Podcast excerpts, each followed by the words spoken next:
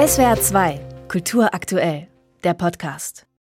Morgen ist es zehn Jahre her, dass ein vollbesetztes Flüchtlingsboot vor der italienischen Mittelmeerinsel Lampedusa, kurz vor der libyschen Küste, gesunken ist. Mehr als 500 Menschen sind dabei ertrunken und dieses geballte, anonyme Sterben an der Grenze Europas hat damals weite Teile der Bevölkerung schockiert. Es folgte eine große Unterstützungskampagne in Europa. 2015 wurde dann die Organisation Sea-Watch gegründet. Auf dem gleichnamigen Schiff war und ist auch Adrian Pourveissé als Helfer an Bord und jetzt ist von ihm eine Graphic Novel mit dem Titel Das Schimmern der See erschienen, die sich mit dem Thema auseinandersetzt. Hallo Herr Pourveissé. Ja, schönen guten Tag, Herr Burmeister. Sie sagen im Pressetext zum Buch wörtlich, ich will den Lesenden die Realität auf dem Mittelmeer zeigen. Die Rastlosigkeit, die Verzweiflung, das Elend. Die Regie für diesen Thriller führen Brüssel, Rom, Malta und Berlin. Wenn wir schon Steuern dafür zahlen, sollten wir auch wissen, wie sich das Mittelmeer bei Nacht anfühlt. Das klingt erstmal sehr fordernd. Was sagen Sie denn zu denen, die sich für diese Realität wenig oder auch gar nicht mehr interessieren? Zum einen kann ich das verstehen. Wir leben in einer Welt, in der wir mit sehr viel Krisen und sehr viel Leid konfrontiert sind. Zum anderen müssen wir uns als zum reichsten Teil der Weltbevölkerung gehörende ja, Kontinent und äh, Union müssen wir uns natürlich auch mit unseren Privilegien auseinandersetzen und Konsequenzen dafür ziehen. Und in dem Fall, Sie hatten es ja gerade gesagt, wir zahlen Steuern für das Leid, was dort verursacht wird. Da kann man sich wirklich schlecht rausreden, dass man da nicht verantwortlich ist. Und dementsprechend ist es eben auch wichtig, genau das aufzuzeigen. Was passiert da? Was wird in den Geschichtsbüchern darüber stehen, wofür wir Steuern gezahlt haben? Und warum haben Sie sich da dann für die Form einer Graphic Novel entschieden? Was kann da eine Zeichnung erreichen, kommunikativ auch, was jetzt Filme, Fotos und Texte nicht können? Zum einen haben wir so viel Fotos, Videos von dem Leid äh, von schwarzen Menschen, nicht weißen Körpern gesehen und haben uns, glaube ich, auf eine Art und Weise so sehr daran gewöhnt, dass unser Herz und unser Kopf zumacht.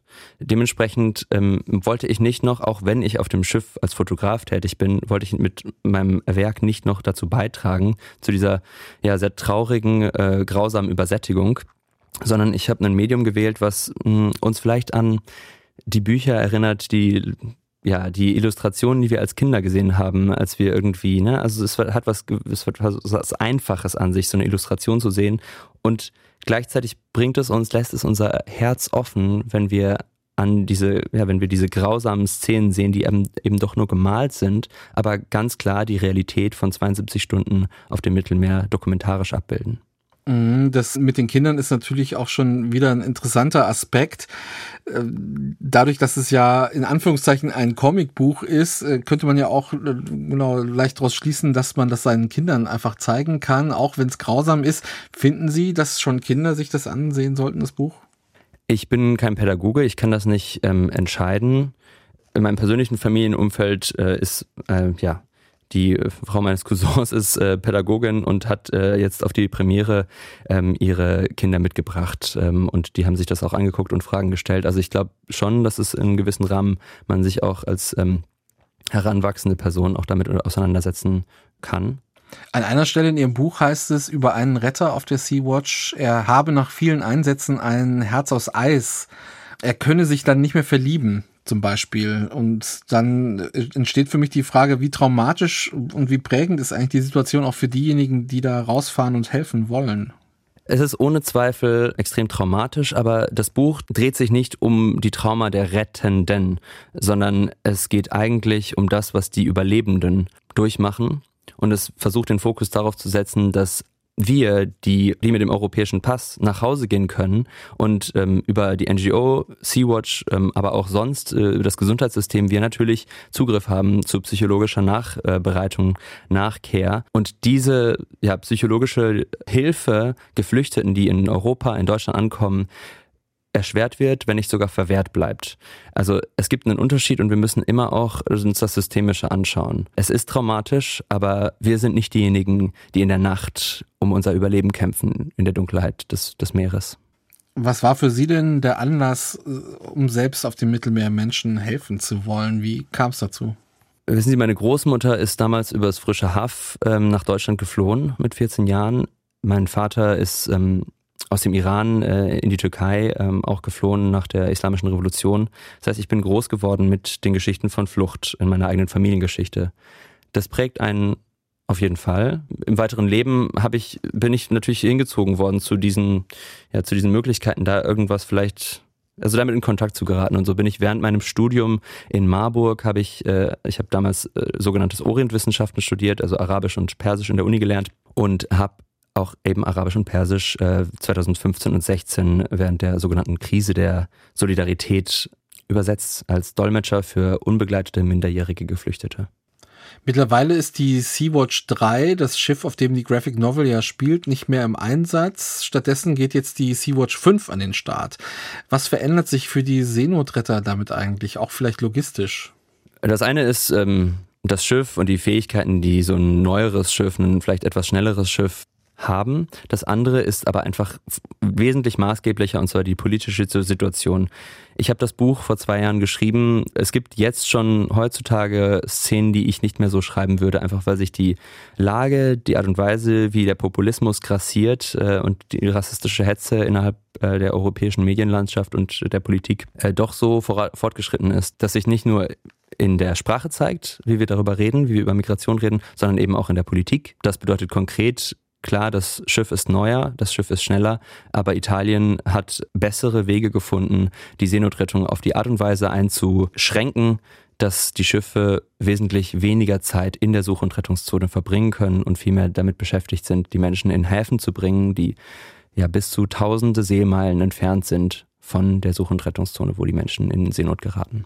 Und wenn Sie sagen, welche Szenen Sie nicht mehr so beschreiben oder schreiben würden, äh, haben Sie da ein konkretes Beispiel?